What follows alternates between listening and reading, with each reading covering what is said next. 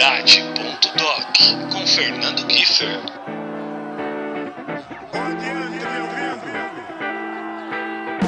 Puxe a cadeira, calibre o fone e chegue junto, porque a partir de agora a gente segue em mais um episódio dessa incrível jornada dedicada exclusivamente em celebrar o maior amor do mundo e que desde a estreia é banhada pura e simplesmente pelo afeto, pelo carinho, pela segurança, pela dedicação integral e principalmente pelo protagonismo, porque ser pai não é ser ajudante da mãe.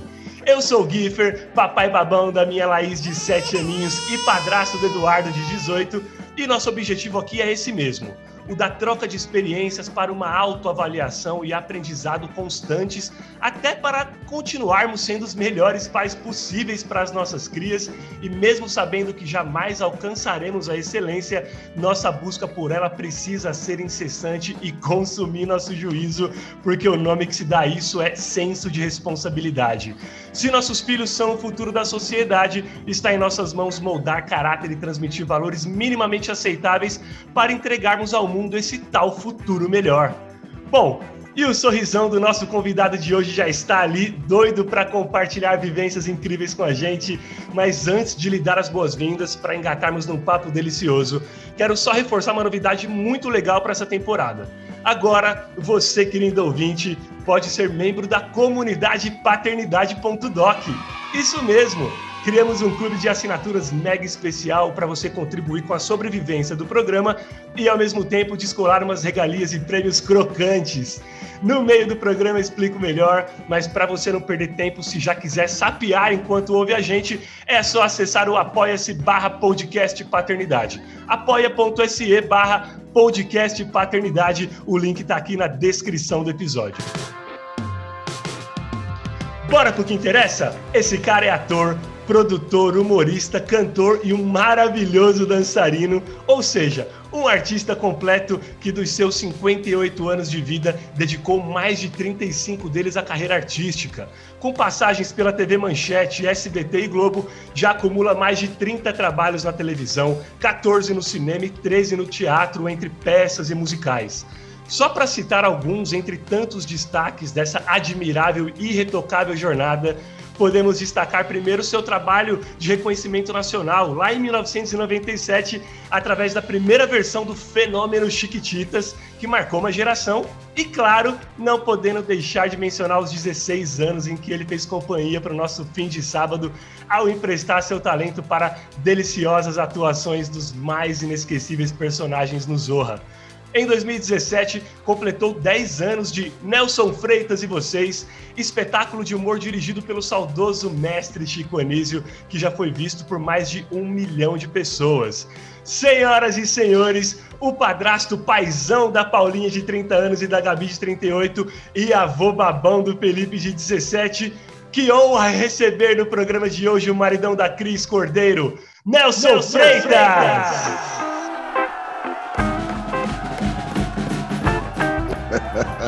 Gostei, Guilherme. Você é bom, rapaz. Você pô, tá no lugar certo. Que prazer, tá...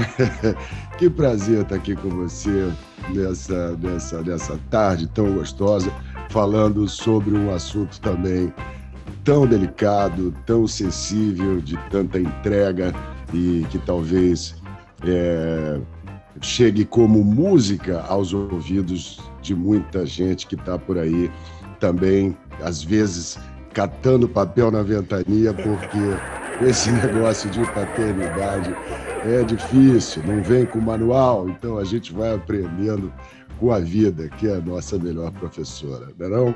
Vamos que vamos, Nelson. Eu que agradeço de coração, cara, você ter aceito o meu convite. Pô, já recebi elogio na entrada, então já, já estou leve para bater esse papo com você, que é um monstro da, da nossa, das nossas artes.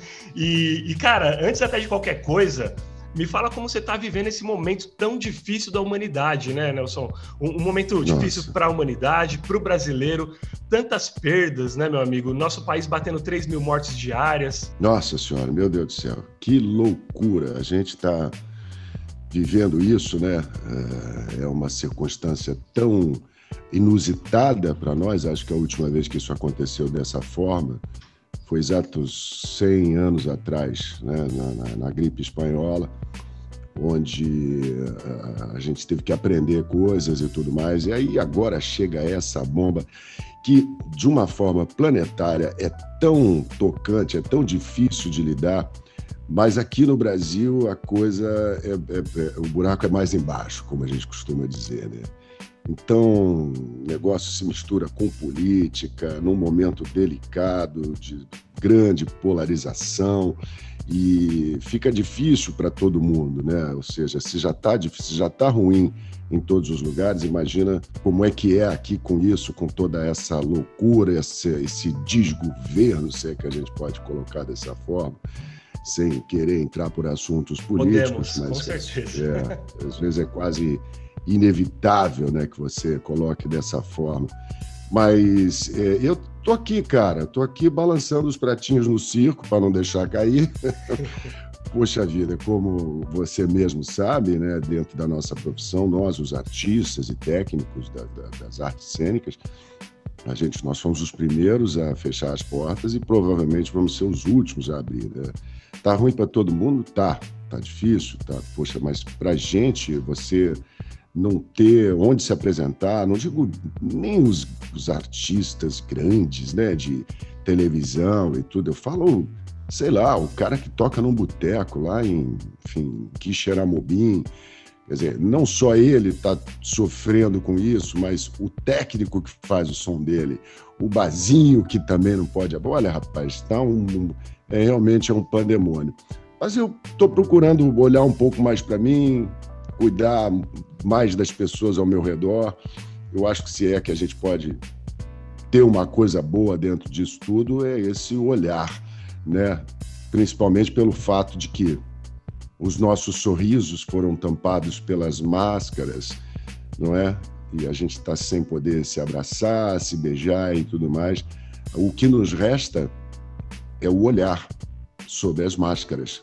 E se a gente não aprendeu a entender um pouco mais o semelhante pelo olhar, realmente esse tempo foi perdido. E você menciona a questão do sorriso, até um, um, um aspecto que eu queria entrar, porque assim, você, é, enquanto humorista, da mesma forma que sofre esse luto coletivo, porque é um ser humano, se vê também no papel de continuar produzindo entretenimento para fazer as pessoas sorrirem. Como que é lidar com uhum. esse paradoxo, cara? Zé, como é que você vai fazer humor? Como é que você vai fazer as pessoas sorrirem diante de tanto sofrimento, tanta angústia. Claro que a gente tem uma função social. É claro que é importante agora, nesse momento, a gente não perder o prumo e poder trazer algum tipo de conforto através do humor, da música, da arte, porque a arte nos salva, não é? É claro que isso é importante pra caramba. Inclusive, tem um detalhe assim que eu, durante esse, esse meu esse meu quadro que eu criei lá no meu canal do YouTube, né, que, de músicas e tudo, o primeiro deles foi a música Smile, que muita gente não sabe, que é do Charlie Chaplin. Então eu falo da música, eu canto um pouquinho da música, em seguida eu, eu explico um pouco, falo do artista, do momento, etc. Tal. E eu vim descobrir que o personagem Carlitos, do Charlie Chaplin, ele foi inventado e colocado nas telas do cinema um ano depois do início da Primeira Guerra Mundial, que foi uma guerra terrível também, porque é, é, é foi a primeira mundial e as pessoas então estavam aprendendo, acharam que ia ser uma coisa rápida, acabou também durando quatro anos, foi um, um horror, um verdadeiro horror. Então, o Carlitos aparecer nas telas de cinema foi um alívio tão grande para a humanidade não é? para as pessoas que tinham acesso ao cinema. E isso foi muito curioso. Não à toa ele se tornou um, um, um, um personagem imortal, não é? O nosso grande Carlitos. Verdade. E é, é, é, muito curioso, porque agora a gente precisa mais do que nunca, a gente precisa sorrir, a gente precisa rir, porque é comprovado que essa conformação muscular do sorriso ela leva pulsos eletromagnéticos para o cérebro e, e, ele diz para todo mundo que está tudo bem, está tudo bem, ele está sorrindo, calma, entendeu? E ele avisa ao pâncreas, avisa ao, ao, fígado, avisa, entendeu? Melhora o teu sistema imunológico. Então, antigamente tinha aquelas tirinhas do Richard Digest, né? Richard Digest, aquela revistinha que tinha um pedacinho que dizia assim: rir é o melhor remédio. E eles estavam certos, não é não? Contagia totalmente, né? Da mesma forma que às vezes o ruim contagia, eu acho que a coisa boa contagia muito mais, o sorrir, né? E é o que você Meu falou, Deus o sorriso ele traz benefícios na saúde mesmo, né? Uhum. Eu vou te contar uma coisa. É, quando eu fiz durante, como você falou, eu fiz durante muito tempo o Zorra, foram 15 ou 16 anos, não me lembro, o Zorra total, né? Depois teve um outro Zorra, que foi bacana também, com novidades e tudo mais, uma linguagem diferente. Mas o Zorra total, ele tinha o que a gente conhece por claque. O que, que é a claque? São as pessoas que estão ali fechadas dentro, dentro do estúdio mesmo, mas num, numa espécie de cercadinho, de tapadeiras e tudo mais, onde elas assistiam o programa e a função delas era rir. Era o feedback ao, ao vivo ali. Era um feedback ao vivo, né? Então, e eu sempre tive um carinho muito grande por todos, por, por, por, aqueles velhinhos que ficavam ali, coisa e tal, e eles riam pra caramba. Aí eu entrava no estúdio, a primeira coisa que eu fazia era: bom dia, Clark, boa noite, Clark. Eita, aquela festa, ia lá, abraçava, brincava com eles e tudo mais. E uma coisa curiosa a respeito disso, da Clark, era uma turma assim de uns 20 velhinhos, e eles não ficavam doentes. Olha isso. Era curioso isso, porque quando faltou um, cadê fulana? Cadê a, não está em casa por causa disso e aquilo. Mas doença mesmo, de eles adoecerem, era raro. Porque eles estavam sempre promovendo, mesmo que às vezes forçadamente, eles eram pagos para isso, eles estavam rindo. Olha que coisa Olha curiosa. Um experimento científico também, que, que, que, que, vocês promoveram ali, meio que de forma inconsciente, quase. Total, de forma inconsciente, é uma loucura. E eu, eu parei para observar isso ao longo do tempo, né? Porque me interessa muito o assunto, uma vez que eu acabei passando tanto tempo lá no, no Zorra total e aquela coisa, Maurício Sherman, era um humor ingênuo, uma coisa, né, o humor de bordão, que eu sempre digo que devia ser instituído patrimônio histórico cultural brasileiro, né? Só o Brasil faz esse, esse, esse, humor, né? Essa coisa curiosa. A Itália fez um pouco, Portugal também. Portugal tinha um, um programa parecido, chamava Maré Alta, e, e, eles né, pegavam muito dessa coisa do povo brasileiro, que eles assistem a novela assim desde sempre. E o, o, o o bordão, né? Ih, ô, oh, crioula difícil, tchã! É, Tinha-se o bordão, você ficava esperando o Tião Macalhar na hora Verdade. que ele ia meter esse bordão, e era muito engraçado, porque a gente perguntaram para ele uma vez, ô Tião, por que, que você manda o I antes, entendeu, do bordão? Ele falou, é o, é o, é o, é o preâmbulo. e o Tião, e o Chance é orquestra. Olha isso, tá vendo? Ele mesmo fazia orquestra. Tchan! Que demais. O, o, o, Nelson, pra gente entrar no, no nicho da paternidade aqui pra, pra valer, até seguindo uma, até pra gente seguir uma cronologia básica, vamos começar lá de trás, do Nelson sendo filho. Eu queria que você trouxesse quais memórias vêm à tua cabeça quando se recorda da convivência com teu pai biológico na infância. Nossa, cara, é, é um assunto tão, assim, tão... É, é, é... Você tem tempo, né? Não, eu, eu, eu, eu até, até, conheço, até, até, conheço essa história, eu sei que é bem complexa. Talvez o seu depoimento ele ajude até muitas pessoas, né? Muitos pais, porque ah, acaba sendo também inspirador. Eu sou eu nasci em Mogi das Cruzes, no, no, na zona leste de São Paulo, né? 1962, meu Deus do céu, faz muito tempo. E os meus pais eram, eram assim, ótimos, eu, enfim, eles tinham uma, uma, uma, uma possibilidade muito grande de, de ter um lar tranquilo, etc e tal, mas no, no meio do caminho a coisa desandou e o lar virou uma coisa caótica. E foi complexo, porque minha mãe ficou lá com três filhos, o meu pai se, se apresentou alcoólatra, né? O Nelson Freitas, eu sou júnior. Então, é, é, e ele era um cara muito bacana, ele estava assim à, à, frente do seu tempo. Ele era um, ele tinha ideias maravilhosas e tudo, mas depois da, da questão do alcoolismo, né, ficou complicado para ele se manter no emprego, manter uma vida digna, porque o alcoolismo tem isso, é complicado porque o álcool é uma droga, né, é, é, é, ela é legal. Então você, você pode tomar o um negócio socialmente, etc. Tal, mas à medida em que passa do ponto, começa a comprometer a tua vida, a tua dignidade, e isso é triste de ver, né? Claro que naquela época eu não tinha essa consciência, eu só vivia no caos. Aí minha mãe, batalhadora pra caramba, se separou dele e tudo mais. Ô Nelson, desculpa te foi... interromper, mas quando você nasceu, ah. seu pai ele já sofria com problema de alcoolismo? Não. Ou isso aconteceu a partir de qual idade sua que você se recorda? Isso, isso, isso foi depois, entendeu? Quando não as lembranças, porque teoricamente, a gente não se lembra de coisas antes dos cinco anos de idade, né?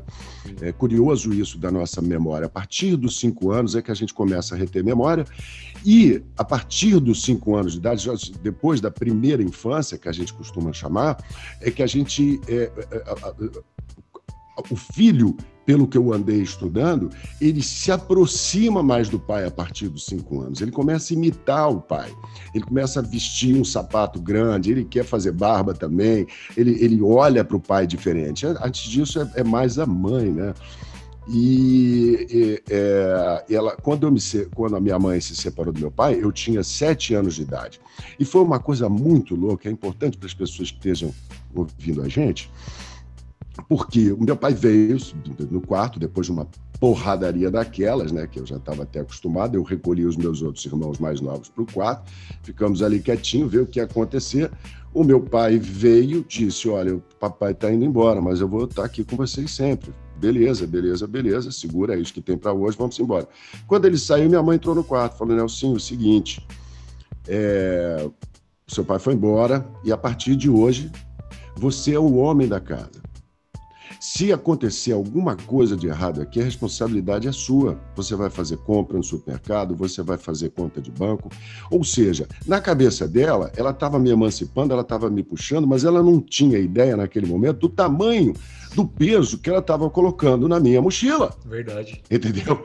Como é que você chega para uma criança de 7 anos e põe uma responsabilidade dela? Dessa, perdão. É, é, é, uma coisa, foi, uma, foi, foi muito pesado, e anos de análise, toneladas de dinheiros para poder resolver isso tudo, esse caroço. Caramba. Entende que, poxa, eu não sou responsável pelo mundo, eu não preciso carregar o mundo nas costas. E aí foi-se embora, foi indo. Minha mãe casou de novo com um grande cara, um japonês chamado Akira Matsutani mais jovem do que ela, e foi o último samurai, eu costumo dizer. E ele conseguiu dar uma, um, um, uma organização para aquela loucura toda e, e, conseguiu segurar a gente. E logo em seguida, quando eu tinha lá para os meus 13 anos, eu fui para o colégio militar. E aí eu saí de casa, o que foi uma coisa boa para mim, no caso. Eu falei, puxa, eu vou sair dessa loucura. E fui para o Colégio Militar de Salvador, depois o Colégio Militar de Belo Horizonte, onde acabei me formando e depois vim pra, fui para a Marinha Mercante, me formei oficial de comunicações da Marinha Mercante. Hoje em dia nem existe mais, né? imagina, falava em código Morse, eu era telegrafista, uma coisa arcaica do cacete. Então, uh, é, eu, da, daquele ponto eu não voltei mais a morar em casa, né? Então, mas eu tenho memórias assim afetivas muito, muito é, difíceis e dolorosas, mas ao mesmo tempo que ajudaram a construir a gente, né? Nós não podemos nunca virar as costas para isso, porque por mais difícil, o, o, o Eduardo Galeano tem uma frase muito interessante que ele diz: é, nós somos aquilo que fazemos, mas sobretudo o que fazemos para transformar aquilo que somos. Então, é, é, a primeira vez que eu ouvi isso, foi inclusive o Antônio Fagundes, que falou isso num programa de TV, eu guardei aquilo porque a gente está em processo de transformação o tempo todo, né? Então, o, que você recebeu, o estímulo que você recebeu, é você conseguir olhar para aquilo e dizer o que, que a gente vai fazer né? O que, que a gente vai fazer com isso? E outra frase também, que acho que é do Jung, que é não importa o que fizeram comigo, o que importa é o que eu vou fazer com o que fizeram comigo. Então, onde é que eu vou colocar essa dor, essa perda, esse sofrimento na minha vida? E por aí vai, a gente vai crescendo. Eu sempre fui um cara extremamente otimista e fui buscando os caminhos e tudo mais, até que, enfim, eu não queria. Olha só que louco, Gui, o Fernando. Porra, eu não queria ser pai. Eu falei, puxa vida, eu nunca quis ser pai. Eu não tive filhos biológicos. As filhas que eu tenho são da Cristina, da minha companheira de 20 anos, que eu abracei as duas, botei debaixo do braço e falei, vamos embora. E vocês são Mia e Boi no Lambe. Elas são filhas de pais diferentes, né? Cada uma tem um pai diferente dos dois casamentos da Cristina. E eu abracei a causa e foi uma, uma, uma experiência muito louca, né? Depois, inclusive a Cristina chegou para mim e falou: "Vem cá, como é que é? Não vai ter, não quer, não vamos ter filho mesmo? Tá bom assim?" Eu falei: "Tá bom." Tá bom assim, porque assim, porque o meu relógio está indo, né, filho? Então, eu estou feliz com essas duas queridas, a Paulinha e a Gabriela. A Gabriela é mais velha, vai fazer esse ano, meu Deus do céu, acho que 40 anos, socorro, e a Paulinha está com 30, né? Então, é, é, é, um, é uma, foi, foi uma experiência linda. Aí, rapaz, o que, que aconteceu? A Gabriela, mais velha, teve um filho, que é o Felipe. Né? Eles moram na Austrália. Logo depois que o Felipe nasceu, ela resolveu ir para a Austrália. Falou: não, não, está dando certo isso aqui. Isso aqui não funciona para mim. Minha cabeça não aguenta. E ali o marido, então, foram para a Austrália já estão lá há 15 anos, né? E o Felipe ficou com a gente para enquanto eles se organizavam na Austrália. Ficou seis meses. E aí nós os levamos, ele estava com dois anos e meio na época. E é aí, meu irmão, Aí veio a porrada. Aí foi que eu entendi o significado da palavra amor. com o Felipe, porque as meninas já estavam grandes. Eu peguei a Paulinha com nove anos, oito para nove anos de idade. Então já estava criada e tudo, eu vinha parando. Como eu, eu, costumo dizer, a gente, o pai é muito o flanelinha da história, né? Vira, esterça, isso, dá uma ré um pouquinho mais pra frente. Aí, aí, aí, deu, deu, deu, pronto. Agora solta, né? Desterça e deixa solto. A gente vai de flanelinha, porque não dá para entrar muito. Às vezes tem que deixar o filho do, meter o dedo na tomada para saber como é que é um choque, né? Mesmo que isso te doa, né? Então, a, a, a, proximidade da gente era muito grande. Só que com quatro anos de, de, de idade, o, o, Felipe veio passar umas férias aqui com, com a Gabi e ele não falava. E aí a gente falou, bom, velho, quatro anos já tem que falar, né? Tem que alguma coisa, não sei o quê, não sei o quê e tudo mais. E aí a gente começou a escanear o moleque para saber por que, que ele não falava. Qual era o problema, né?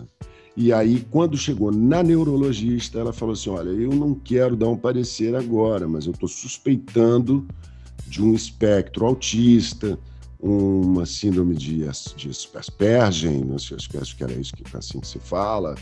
E uh, eu queria que vocês estimulassem de todas as formas e me trouxessem aqui depois de quatro meses. Então, ele não poderia voltar para a Austrália para o bem e felicidade geral da nação, a gente, eu e Cristina, que já tinha um pouco mais de, é, enfim, de grana, de estabilidade emocional e tudo, então, uma maturidade, e a gente combinou com eles de ele ficar aqui um ano, entendeu? Aí foi tudo, foi natação, judô, escolinha, cavalinho, uma tudo corrida que tinha contra o disponível. Tempo, corrida quanto tempo, estimular ele a falar, vem cá, como é que é, cadê meu negão e não sei o quê, papapá.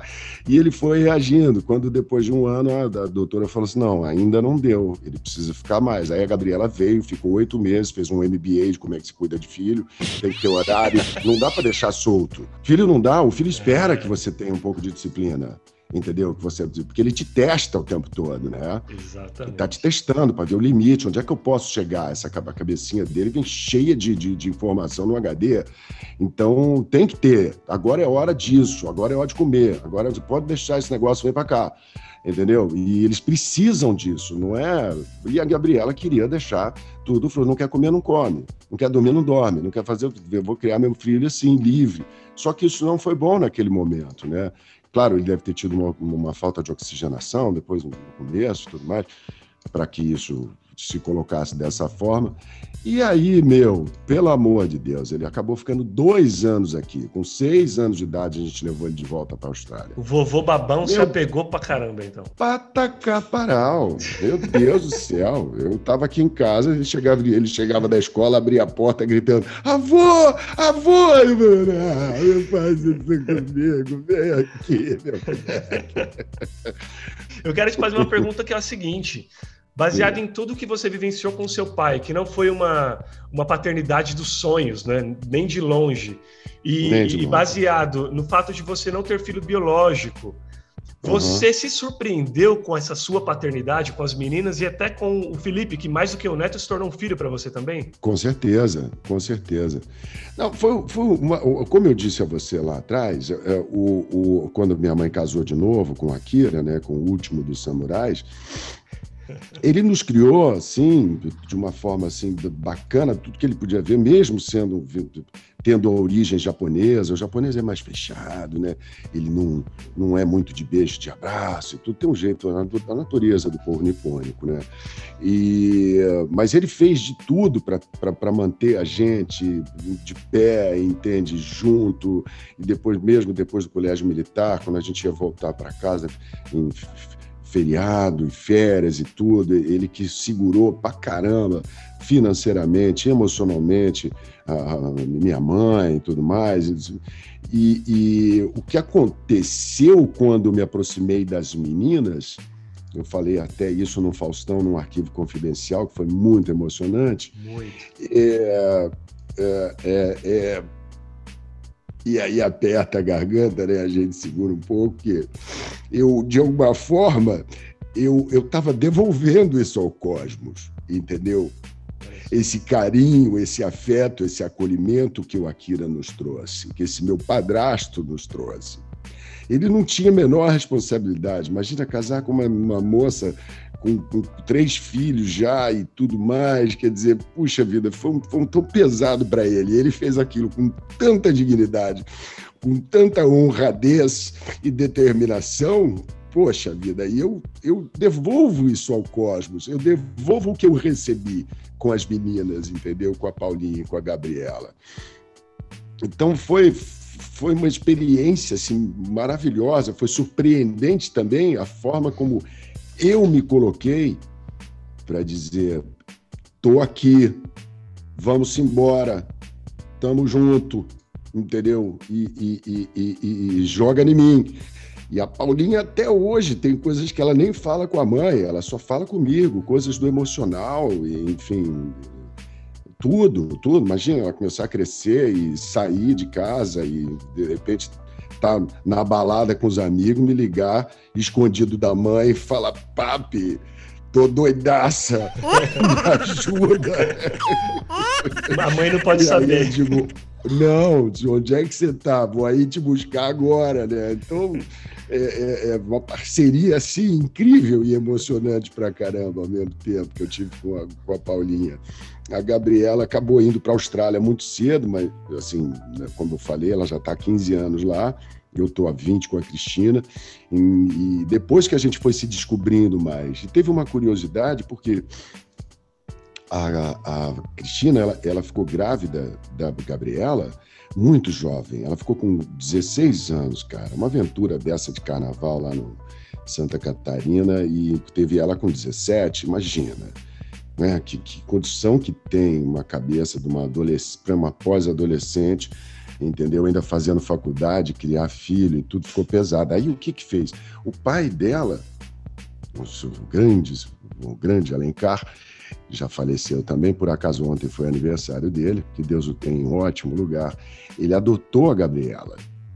Olha, Olha que loucura. Ele era advogado foi lá no fórum e adotou a Gabriela como filha, para ela poder ter uma proteção e tudo. E eles ajudaram pra caramba a criar a Gabriela, para a Cristina poder seguir o caminho dela, terminar a faculdade e tudo mais. Hoje, pô, ela, mais de 20 anos, é procuradora da República, super bem resolvida, né?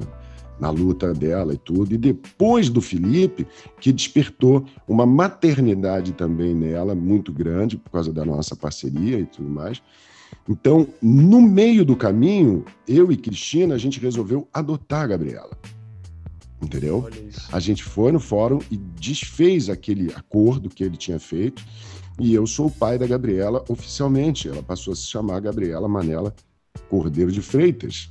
E o Felipe Cordeiro de Freitas Brene. Entendeu? É, então isso aí é show, é uma coisa assim que dá um, um baita do orgulho, sabe, cara? Um troço assim legal. Então a Gabriela é a nossa filha oficial, até porque a Paulinha tem um pai e tudo mais, entendeu? Então tá bom, segue o bonde, a gente tô aqui para para colaborar, para fazer a coisa. E foi muito engraçado porque a juíza que, que né, averbou o negócio, ela falou assim: puxa vida, eu queria ter uma uma audiência dessa, pelo menos por mês, onde todo mundo está de acordo.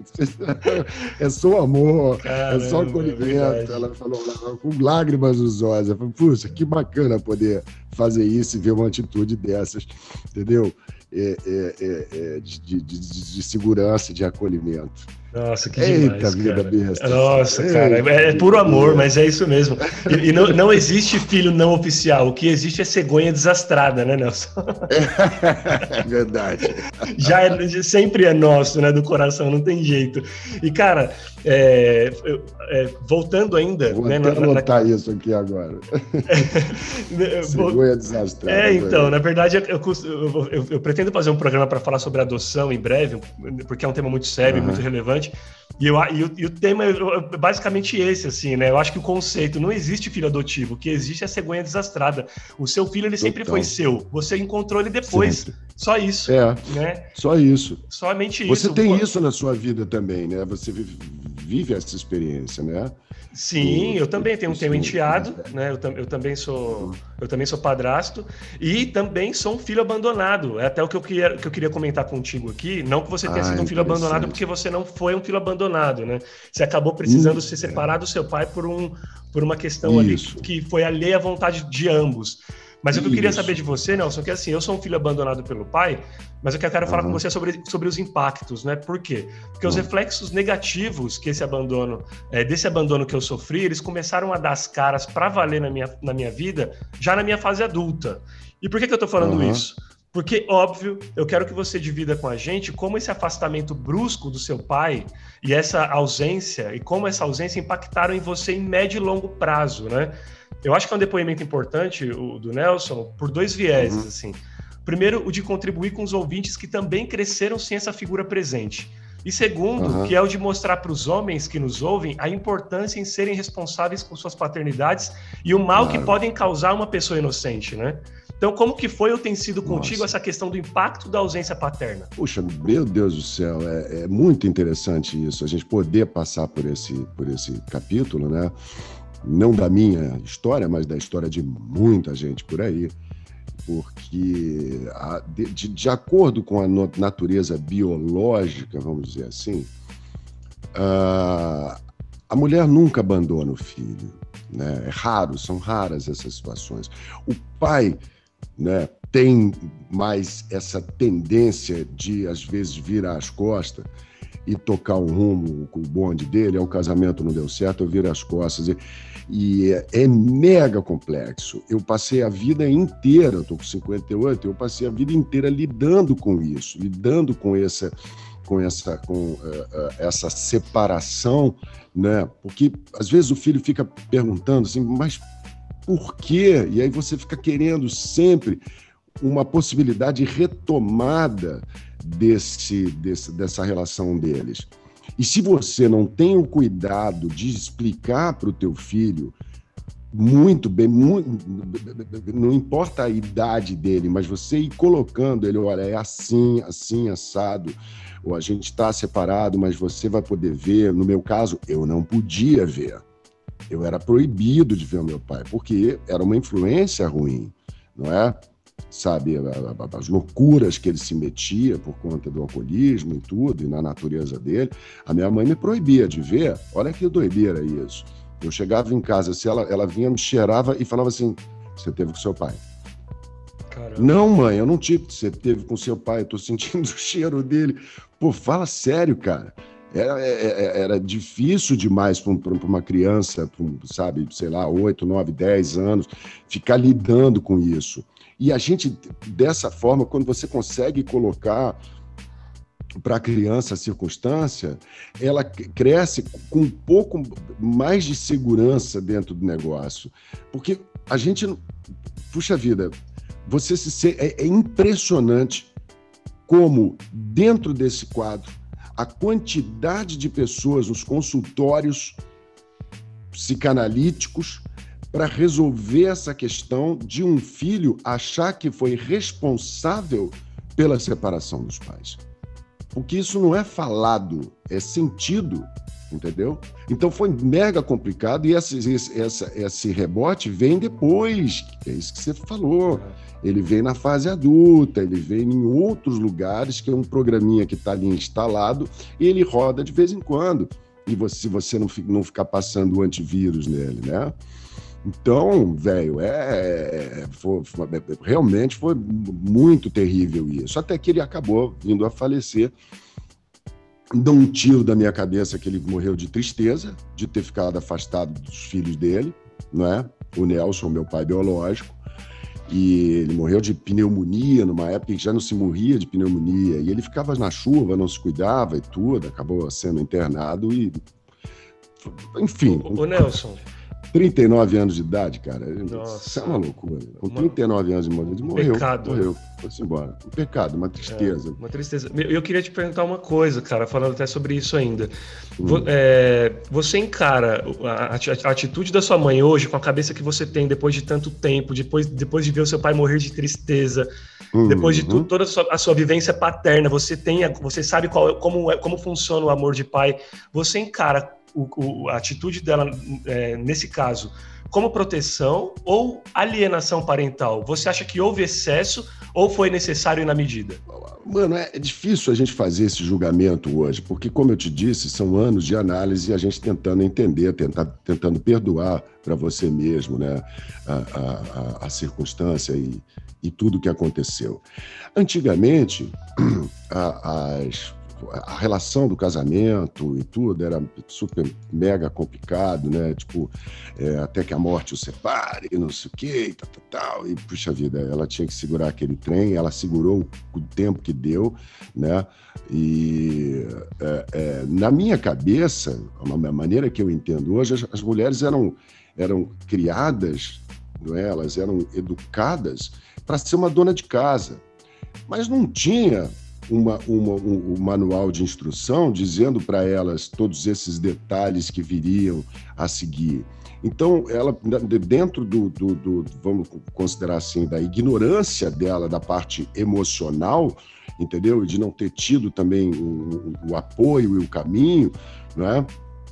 É, é, é, o que ela fez ali nesse, nessa circunstância, para mim, fica muito no, no, no, no, espectro da proteção mesmo. Eu quero proteger os meus filhos desta má influência que era ele, entendeu? Que, puxa vida, é, é, é são histórias histórias, né, cara? Ele também não, não era fácil, né? O Nelson era complicado, ele era muito solto na vida, um cara que como eu falei para você, à frente do seu tempo. Ele, ele tinha ideias. Ele, por exemplo, não falava inglês, mas ele assinava revistas americanas. Né? E ele pegava as coisas. Ele ouviu uma vez, ele viu um teclado lá, o avô do, era um clavicórdio. Ele foi e comprou. Ele tinha grana, a família dele tinha grana. E ele comprou um clavicórdio e fundou uma orquestra entendeu? Em Mogi, lá para os anos 60, entendeu? Ele era dono de orquestra, fotógrafo, ele trabalhava num cartório. E, e... aí, um dia desse, ele viu numa revista lá também uma, um monte de casa em volta e uma piscina no meio e as pessoas usufruindo dessa piscina, dessas facilities, né, de tal e não sei o que, não sei o que. Ele olhou para aquilo e falou: tive uma ideia. Foi o, o, primeiro condomínio de casas, foi ele que criou. Caramba! Em Mogi das Cruzes. Sacou? Então, você vê que, como é que era um cara assim, super à frente, mas emocionalmente totalmente desequilibrado. Acabou de aparecer uma foto do Felipe aqui no meu protetor de tela. Que delícia. Já deu saudade. Pô, saudade eu sinto, saudade eu sinto o dia inteiro, toda hora, velho. Você não imagina o que foi para. De... Bom, depois a gente é, volta. É, é gatilho, né? Quando vem a pau dele já é gatilho. Já é gatilho, já é gatilho. depois a gente vai pegar esse assunto do Felipe e, e a gente esmiuça ele um pouco mais, essa paternidade tardia que eu vivi com ele, né? Demais. Hoje ele já está com 17 anos, 1,77m de altura, mora lá na Austrália, e a gente doido para ir para a Austrália. Já tá um já Ô, é, ô, Nelson, me diz uma coisa. Na época do Tempo Não Para, né? É, novela que você, novela das sete que você fez na Globo recentemente, um pouco antes da hum. pandemia, eu li algumas entrevistas hum. tuas em que você apontava bastante semelhança do teu pai com o Livaldo, que era o teu Pô, personagem lá na crer. trama. E depois Pode de todo o relato que você fez sobre ele aqui com a gente, como foi viver um pouco o lado de lá da história? Isso mexeu de alguma forma contigo no aspecto de perdão, de compreensão? Nossa, pra caramba, cara. Eu, eu dei a sorte de cair num núcleo tão bacana lá da novela, era a Torlone, o celular e tudo, eles... É, enfim, a história você provavelmente sabe, ou se o ouvinte não está antenado, era um, uma família que, enfim, sofreu um naufrágio numa região gelada e eles foram congelados. Cem anos depois, esse bloco de gelo se deslocou e eles vieram parar aqui no Brasil. Então, eram todos os costumes da época misturados com o de hoje. Era uma novela, uma, uma ideia muito bacana, muito legal. Uh, e, e, no caso, o Livaldo, que era o pai do Nicolas Prates, que é um menino de ouro, um ator sensacional, uma pessoa espetacular, a qual tenho o prazer de, de, de, desfrutar da amizade dele até hoje, era isso. O Livaldo sumiu na vida. E o, o, o filho ficou abandonado. Né? E de repente ele aparece do nada, na hora que o filho estava bem pra caramba, entendeu? Porra, com uma empresa legal, ganhando grana, e ele que era malandro, né? se aproximou para tirar proveito daquilo. Né? Então, era mega complicado isso para mim, trabalhar essas coisas, o abandono do pai, o onde, por que, que você fez isso, onde é que você estava, qual é a tua. Então, aquelas falas me batiam muito fundo, a ponto de, de eu, às vezes, sair do estúdio oito, nove horas da noite, cansado pra caramba, e até o carro chorando, velho. Entendeu? Olha. Assim, desesperado, porra. Caramba. Entrar no carro e continuar chorando, porque me repetia muito a situação do meu pai. Né? Se eu pudesse falar com ele um monte de coisas, entendeu? De peraí, calma, vai dar certo. Não é bem assim, respira, vamos embora, porra. É, é, é, se eu pudesse ter, tipo, salvado ele, né? Salvado desse, de, dessa encrenca que ele se meteu e não tinha ninguém na época na época para dar um, um segura, um, um sossego. Nem o autor da novela né? imaginava que foi um, o, o, tamanho do presente que ele te deu, né? Exatamente, né? E eu pude também jogar isso lá na análise, porque nós, o ator que não faz análise é como um jogador de futebol que não treina. Né? Eu acho que a gente precisa jogar. E muita gente que está ouvindo a gente agora, de repente, fala: Não, eu não preciso disso, eu tenho a cabeça boa, eu não sou louco. Pô, análise é tudo, cara. Análise é importantíssima para a gente se conhecer, para a gente se orientar, para a gente ir lá naquele programinha que está instalado. E muitas vezes você chega na análise e você, pô, não tem nada para falar, minha vida tá boa, vim aqui, pô, peguei um. Mas em 10 minutos de conversa, alguma coisa aparece e você vai lá futucar, debulhar e, e, e, e te serve muito. Eu acho que foi muito importante. E eu tive a sorte de poder fazer análise durante esse tempo, né? Eu falei, não, não vou encarar essa sozinho, pô, vamos, vamos trabalhar isso aí. E me ajudou pra caramba, mas foi, foi, foi, foi um porradão que a vida me deu através da profissão, não é? A vida que imita a arte, a arte que imita a vida. Nossa. Foi muito, bem legal. Demais. E, bom, para a gente sair até desse aspecto aqui da, da, uhum. da sua infância, do, do, Nelson sendo filho, é, traçando um paralelo, é, Nelson, dessa ferida que é a ausência paterna. E uhum. de uma forma tão traumática, né? Como foi a sua, foi uma ruptura ali meio que, que a, a vida, enfim, precisou romper uhum. mesmo, versus o humor, que é uma característica tua, você acha que a escolha da tua profissão de fazer e contar piadas foi uma espécie de defesa inconsciente que se criou dentro de ti para suportar e lidar melhor com esse trauma? Olha, sem dúvida. Eu, eu coloco dessa, dessa forma, né? E, e, quando eu saí de casa, como eu te falei, aos 13 anos de idade e fui com meu irmão Regis, que por acaso já faleceu também, nós dois fomos para o colégio militar. Então eu já tinha essa, esse senso de responsabilidade com ele, que era mais novo, né? E eu acabei percebendo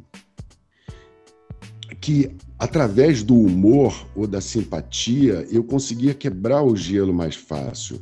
Eu sofria menos, né?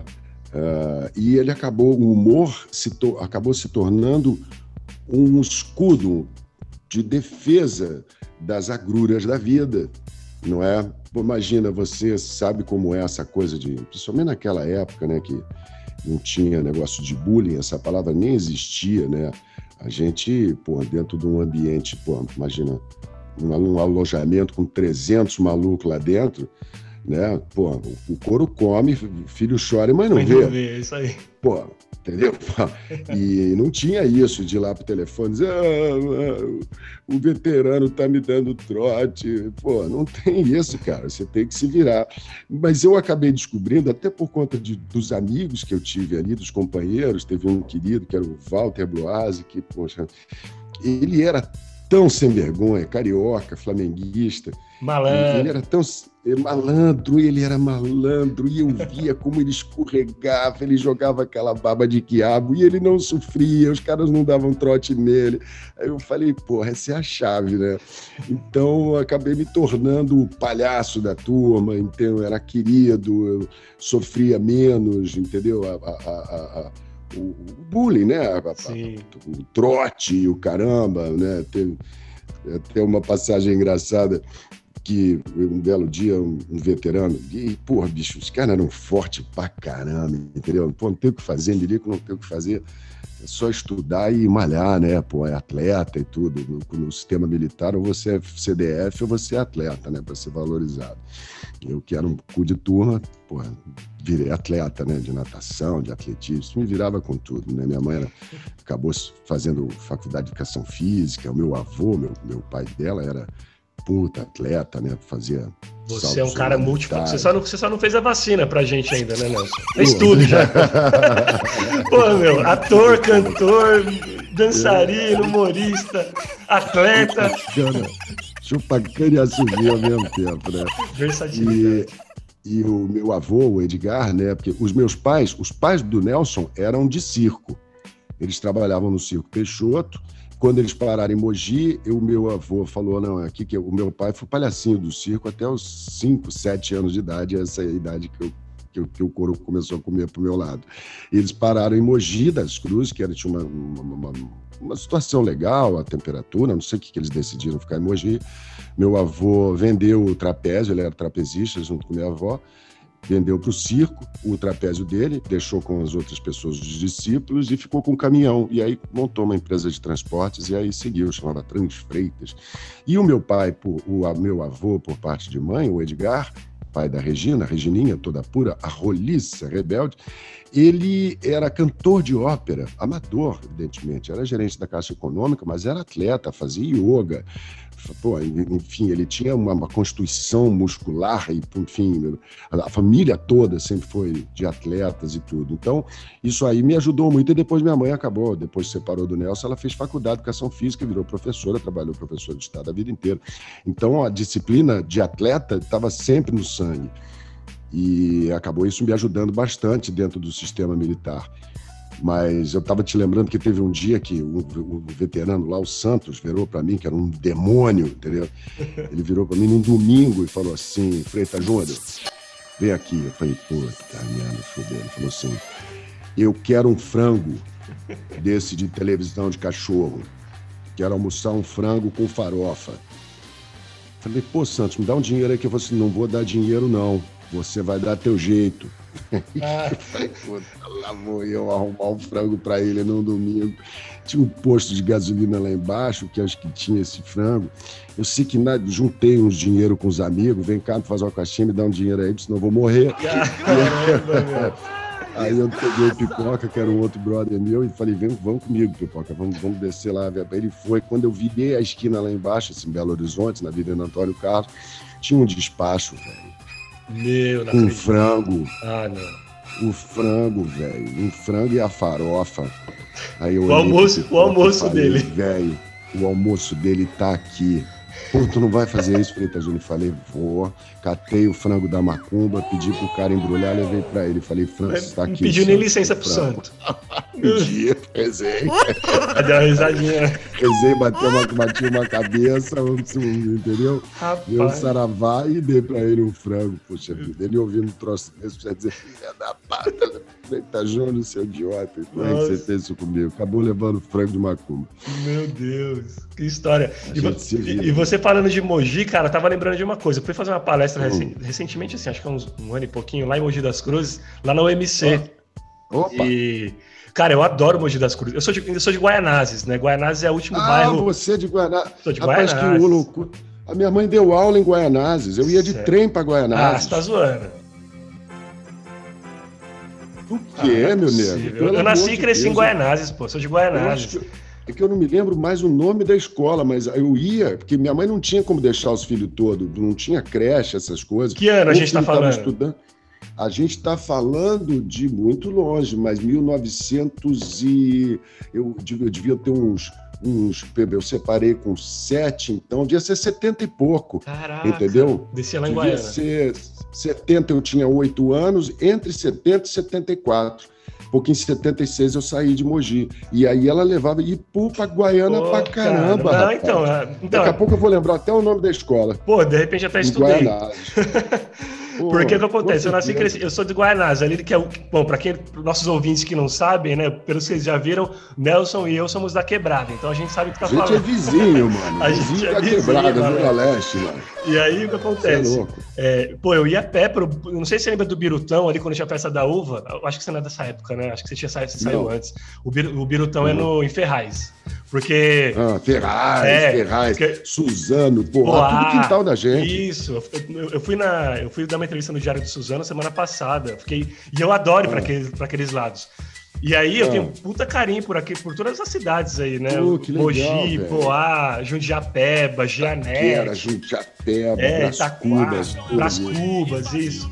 Itaquá, e aí eu, eu fui recente, fui na, na UMC um adendo, perdão para os nossos ouvintes, assim, é um adendo que não ah. tem nada a ver com paternidade que eu tô falando aqui, mas é só porque uhum. o Nelson tá aqui, ele falou de Mogi, eu lembrei. Porque aí o uhum. motorista que me levou para a universidade, a gente estava conversando, eu falei, uhum. pô, e quais são os artistas, né, que de repente saíram daqui de Mogi?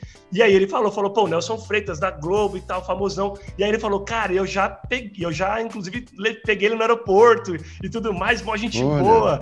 Meu, falou super Opa. bem de você, cara. Ele ficou todo emocionado assim de falar de você e como ah. você tratou ele bem e tudo mais. Ah, Mas enfim, foi só um foi só um adendo. Ah, que legal. Quando você vier para São Paulo, você vem aqui na minha casa, hein, Nelson, pra gente Não, com certeza, pelo amor de Deus. Prepara essa... umas tubaínas aí pra gente. Cara, agora, agora falando é, né, desse, dessa ah. pós, do pós Nelson como filho, que a gente falou bastante, eu acho que foi bem legal. Você abriu um baú que não é nem fácil de abrir para você, eu até agradeço você por isso. Mas agora falando de novo sobre os presentes que a vida te deu, chamados Paula e Gabriela. Eu quero que você de novo conta pra gente como esse amor invadiu e tomou conta do teu coração. Afe Maria, meu Deus do céu. Eu, eu, eu comecei a namorar a Cristina, né? Há 20 anos atrás, exatamente, foi em 2001. E, puxa vida, e ela, a Gabriela morava em Londrina né, nessa época, né? Lá com os avós. E já tinha a vida dela, estava seguindo e tal. E a Paulinha, que estava muito próxima, né? E eu confesso aqui de coração aberto mesmo, porque que uma das do, do, do, dos pesos da balança de eu ter ficado com a, com a Cristina e tudo, claro, uma mulher bonita, bem resolvida, uh, uh, uh, enfim, com uma profissão diferente, não era atriz, não era do Rio e tudo mais, e era um modelo de, de, de, de gente de cidade do interior, assim, que, que eu tinha preço e tudo mais inteligente, sensível, via música clássica, não via nem televisão. Depois que a gente começou a ficar junto, que ela começou a, a reconhecer os, os, os, colegas, os artistas e tal. E, mas a Paulinha, cara, foi um amor assim à primeira vista, de, de, de carinho, de afeto. E outra, vou te dizer, é, é, ela sempre, todo namorado que a mãe arrumava, ela encrencava. E comigo não, sacou? É comigo não. Ela, ela, a, a, a Cristina me falou isso. que ela guardou uma foto da gente, meu, minha e da Cristina, ela guardava, botava no caderninho dela. E eu achei isso tão legal, né, cara? Falei, poxa vida, vambora, velho, vambora. Eu, eu, eu via que ela estava precisando mesmo de um aporte ali, ela estava precisando de um, de um negócio. E quando a gente veio morar junto ali na Gávea e tal, quando eu virei para Cristina e ela disse que tinha que pegar o apartamento, eu falei, não, não vai procurar outro apartamento, não vem para cá. Como assim? E a Paulinha? Eu falei, vem com Paulinha, tá maluca? Vamos embora. E aí tinham três quartos no apartamento, um era o escritório, o outro era o quarto da Paulinha. E eu tive que vir, vir virar para ela e falar assim: olha aqui, nego, o negócio é o seguinte: Sabiá mudou de canto. Agora a gente está numa outra conformação, entendeu?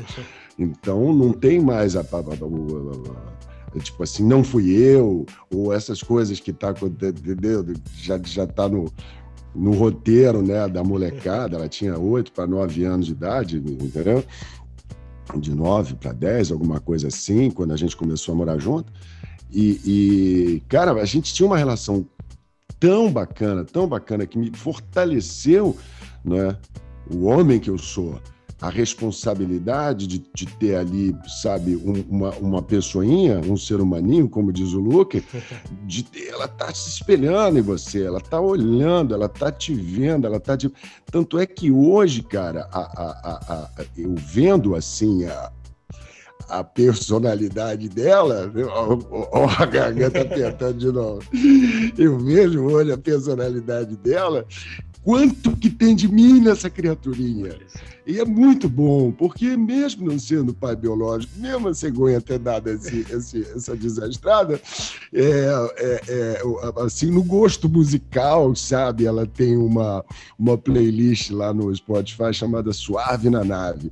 E eu, eu vendo assim, eu falando, bicho, de onde é que será que ela tirou essa Billie Holiday, esse é, entende? Esse Charlie Vocês se encontraram, esse... né, Nelson? A gente se encontrou, velho. E nessa, nessa desse arquivo confidencial que o Faustão fez uma vez, em que cada um escondido dava um depoimento, a Paulinha falando começou a chorar sem fazer careta, as lágrimas escorrendo. Então é, é tão bonito isso, é tão bonito a paternidade, é tão bacana quando a pessoa pode respirar isso sem culpa, mesmo que você não esteja próximo. Olha, velho, eu vou te falar uma coisa. A partir de tudo isso que eu vivi na minha vida, e eu sou é, não só paizão das filhas que não que são minhas enteadas, né? Mas eu acabo, eu acabo tendo uma paternidade com os mais novos meus colegas.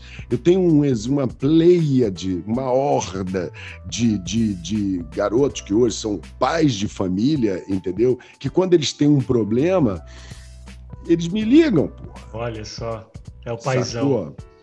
Cara, teve o, o, o, o, Henry Castelli se separou da, da da mulher dele numa época, né, que é a mãe do filho dele.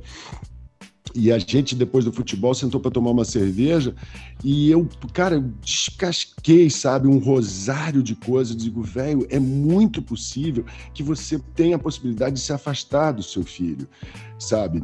É, é, é, não deixe isso acontecer. Então, isso eu faço com muitos amigos meus que acabam tendo a infelicidade de se separar para não perder esse contato, para não sabe, não deixe escapar, velho, porque depois lá na frente não é só a fatura da cobrança do filho que se sentiu abandonado, é você consigo mesmo que vai sentir essa falta, que vai parar para pensar e dizer, pô, sabe, por que, que eu fiz isso. Então, eu acho bacana quando eu tenho a oportunidade com os meus amigos, os meus colegas, de dar esse toque, de puxar isso que eu vivi, porque eu falo de cadeira, né? Não estou criando nada na minha cabeça, né? Então, é bacanérrimo isso. Essa paternidade é, é, é uma bênção, é difícil, não é fácil, a gente sofre, chora, sapateia, esperneia, quer jogar tudo pro alto, quer enlouquecer, porque a maioria das vezes a gente espelha o filho na gente. A gente quer que ele seja como a gente quer, que, que sabe? O, o, Felipe, por exemplo, ele é muito mais, ele é, sabe, índigo, ele tem uma, uma, uma sensibilidade diferente, ele tem, porra, e eu querendo que ele, pô, velho, vai pra rua, mano Sabe? Olha larga só. desse iPad, larga desse computador, vai pra rua, bebe, briga, arranja porrada, vai preso, porra. não, é, não é verdade, meu? Pô, faz merda, mas não, não, fica aí enfurnado. Mas é uma realidade. É verdade. É uma realidade que existe, entendeu?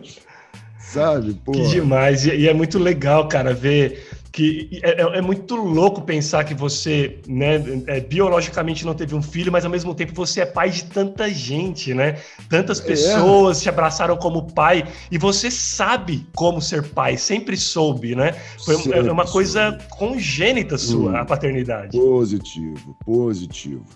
Ou se você me perguntar agora, né, e dizer assim, pô, Nelson, você se arrepende de não ter tido filho biológico? Eu te falo, eu me arrependo sim. Não é uma tragédia, porque foi uma escolha pessoal e a gente sempre que a gente tem uma escolha, a gente perde, você ganha do lado, perde do outro mas é, de qualquer maneira eu me sinto muito completo, eu me sinto muito, eh, eh, sabe, é, inserido no contexto de paternidade por conta dessas coisas que aconteceram, por causa das meninas. Eu não vejo o, a, o meu futuro sem estar próximo da Cristina e sem continuar pai dessa. Pô, a Paulinha me fez uma, velho, que se eu te contar, depois eu te mando até o vídeo. Ela casou, casou com um menino ótimo, né? O Luiz Otávio, uma figura tão adorável, tão, sabe, tão paciente, porque pô, o Papa já deu até um parecer favorável à canonização do Luiz Otávio, porque a Paulinha não é fácil. E ela, quando ela casou, né? E eu, como é que é, como é que não é, vai ser isso, vai ser aquilo. Eu falei, poxa, ela tem que entrar lá na cerimônia com o pai dela. O pai dela é vivo, o casamento vai ser em Londrina, poxa vida. Pô, um cara tá lá, pô, pode ter, ter tido o, o, a, a, presença ou não presença durante a vida dela, né, que deveria que aproveitar mais, eu, na minha opinião, mas não me cabe isso, não julgar nem nada. Mas e, e, e, ela falou, a gente jantou lá em São Paulo, ela e o Luiz Otávio, e ela falou assim: eu vou entrar com meu pai mas eu queria que você fosse o cerimonialista. Olha, que legal. Falei, como é que é? Eu queria que você me casasse. Ai, que caramba. Imagina isso, Guilherme. Imagina isso, eu tendo que casar minha filha, velho. E ela me falou há um ano, eu fiquei um ano procurando como fazer isso, como é que eu devo. Porra, principalmente não chorar durante a cerimônia toda, que é feio pra cacete. Pô, peraí, calma, chefe, vai resolver esse negócio aí. E, e, e, puxa vida, nossa, foi, foi tão. E rolou? Tão forte. Foi Claro que rolou. Que demais! Eu mandei muito, eu mandei muito, cara. E, e, e fiz uma cerimônia, foi bacana, né? Assim, é, na, uma cerimônia lá em Londrina. Eu estou procurando aqui uma coisa bacana que eu coloquei uh, lá no, no, no, casamento dela. É, foi muito, muito, muito difícil, entendeu? Eu, eu consegui. É, fazer o casamento dela, e, enfim, bonito pra caramba, não sei o que, não sei o que. Eu, então, é, escolhi um, um texto que, é, teoricamente, ele é a, a, a, a Cadê aqui? Ele é atribuído ao Mário Quintana, entendeu? Certo. Mas, em verdade, eu fui descobrir que é da Maria Beatriz Marinho dos Anjos e essas, é, é, as pessoas, não sei porquê, eles atribuem essa, essa, essa, esse poema ao Mário Quintana. E eu, se você me permitir, eu, eu vou ler Com ele certeza. aqui, ele é rapidinho. E na hora do Sermão da Montanha, não é? eu tinha que ter um texto bacana, e eu, eu, eu, eu falei esse poema que diz assim: Meu Deus, como é engraçado! Eu nunca tinha reparado como é curioso um laço uma fita dando voltas. Enrosca-se, mas não se embola. Vira, revira, circula e pronto, está dado o laço. É assim que eu abraço, coração com coração. Tudo cercado de braço. Assim que é o laço, um abraço no presente, no cabelo, no vestido, em qualquer coisa que faço. E quando eu puxo uma ponta, o que acontece? Vai escorregando devagarinho, desmancha, desfaz o abraço. Solta o presente, solta o cabelo, fica solto no vestido. E a fita, que curioso, não faltou nenhum pedaço. Ah, então é assim o amor, é assim a amizade. Tudo que é sentimento, como um pedaço de fita, enrosca, segura um pouquinho, mas pode se desfazer a qualquer hora, deixando livre as duas bandas do laço. Por isso é que se diz um laço afetivo, um laço de amizade, e quando alguém briga, então se diz romperam-se os laços. Saem as duas partes igual aos meus pedaços de fita, sem perder nenhum pedaço. Então, o amor e a amizade são isso: não prendem, não escravizam, não apertam, não sufocam, porque quando vira nó, já deixou de ser um laço. Olha que lindo. Nossa, que coisa mais linda, cara. E, e você conseguiu segurar a emoção? É, foi difícil, mas eu segurei. Nossa, e, e, tudo a ver, né, Nelson? Tudo a ver com a, com, com a relação a de vocês, com, com, a trajetória né? de vocês, o casamento. Com o casamento, é verdade. Um texto verdade. que entrelaçou tudo, né? A questão do casamento dela e a relação de vocês também. Exatamente. Meu não Deus. prende, não aperta, não sufoca, não é? Que demais. E deixa eu te perguntar, você tem convivência com os pais biológicos delas? Como é a relação com eles? Não, da Gabi não. Da Gabi não, porque ele realmente sumiu na vida. Mas o do pai da Paulinha eu tenho. Quer dizer, não temos relação, assim, porque ele realmente. Mas se dão é, bem. É, assim. é, damos, não, nos respeitamos e, enfim, temos um é, é, é, é um veículo de comunicação bacana, porque inclusive durante o casamento a gente pôde conversar bastante e, e tudo, mas não tem aquela amizade, né? Sim. Infelizmente, eu acho até. Né? É, eu, não, porque eu ia até te perguntar isso, se você no início vivenciou aquele dilema interno sobre os limites enquanto padrasto ou foi para cima, são minhas filhas e já Curioso. era. Curiosa essa pergunta, né?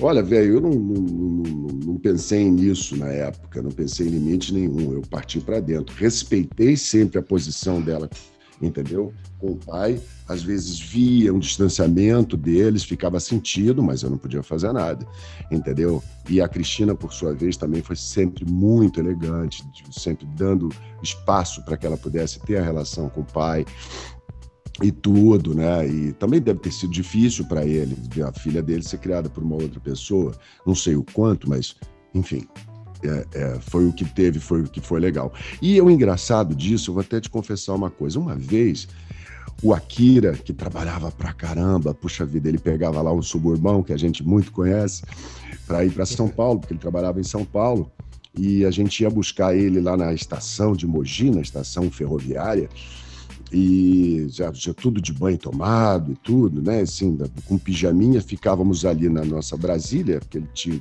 primeiro teve um Fusca, depois teve uma Brasília, e ele entrava no carro e a gente ia embora para casa. Ele jantava, tomava a cervejinha dele e tal. Um dia a gente se atrasou, não sei porquê, e ele atravessou a rua e foi parar numa padoca, entendeu? E hum. deve ter ido tomar a cerveja dele. E encontrou com quem? Com o Nelson, meu pai. Hum. Entendeu? E ele me contou isso outro dia. Outro dia não, há muito tempo atrás, evidentemente, né? Sim. Ele me contou que tinha que encontrado com meu pai. E o meu pai se aproximou dele e falou: "E aí, como é que tá? Tudo bem?" Tudo, Nelson. Quer tomar uma cerveja? Sim, aceito, coisa e tal.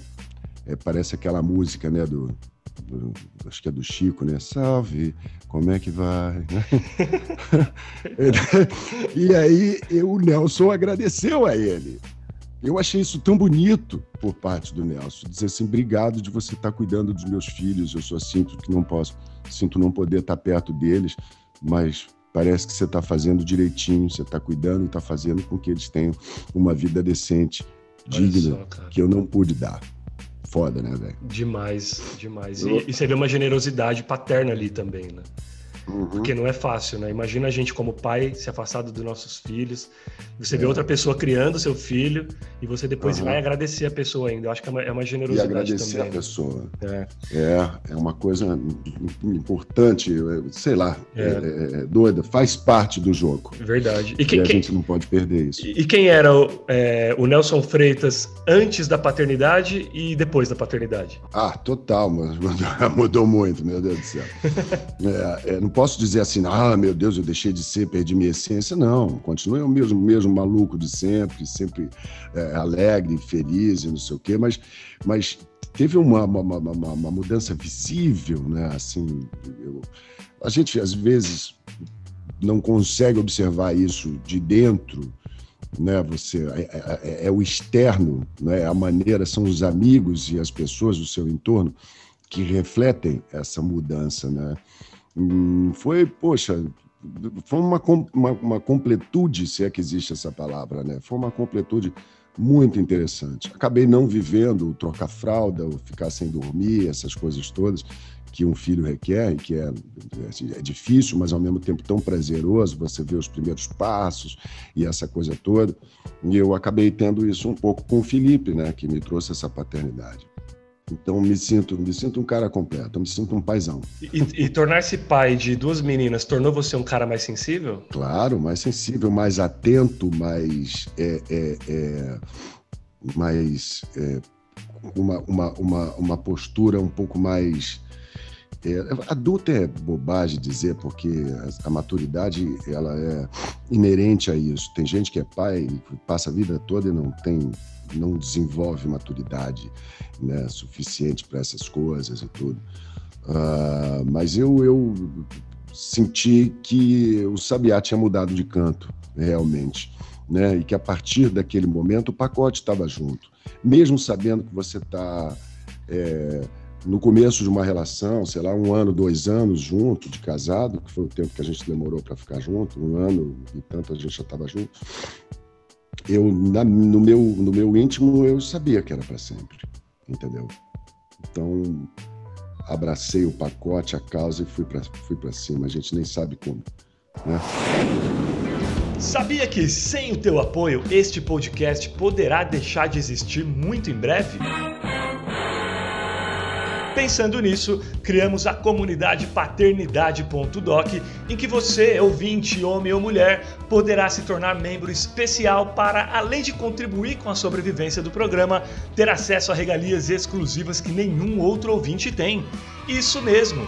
São diversos planos com valores a partir de R$ reais mensais, com recompensas que incluem participar como ouvinte da gravação de um programa para conhecer os bastidores, participar de sorteio mensal com prêmios sobre a temática relacionamento pais e filhos, receber os episódios inéditos antes de todo mundo, fazer perguntas por áudio aos convidados, ter acesso a uma comunidade secreta só nossa lá no Facebook, participar do nosso grupo de WhatsApp, onde interagimos sobre curiosidades, pautas e bastidores da produção de cada episódio, ter o nome citado ao término de cada programa e levar para casa uma máscara de pano com a marca do podcast. Não é demais? Então, se você acredita no propósito e seriedade do trabalho feito por mim, Fernando Giffer, aqui no Paternidade.doc, não seja um ouvinte comum.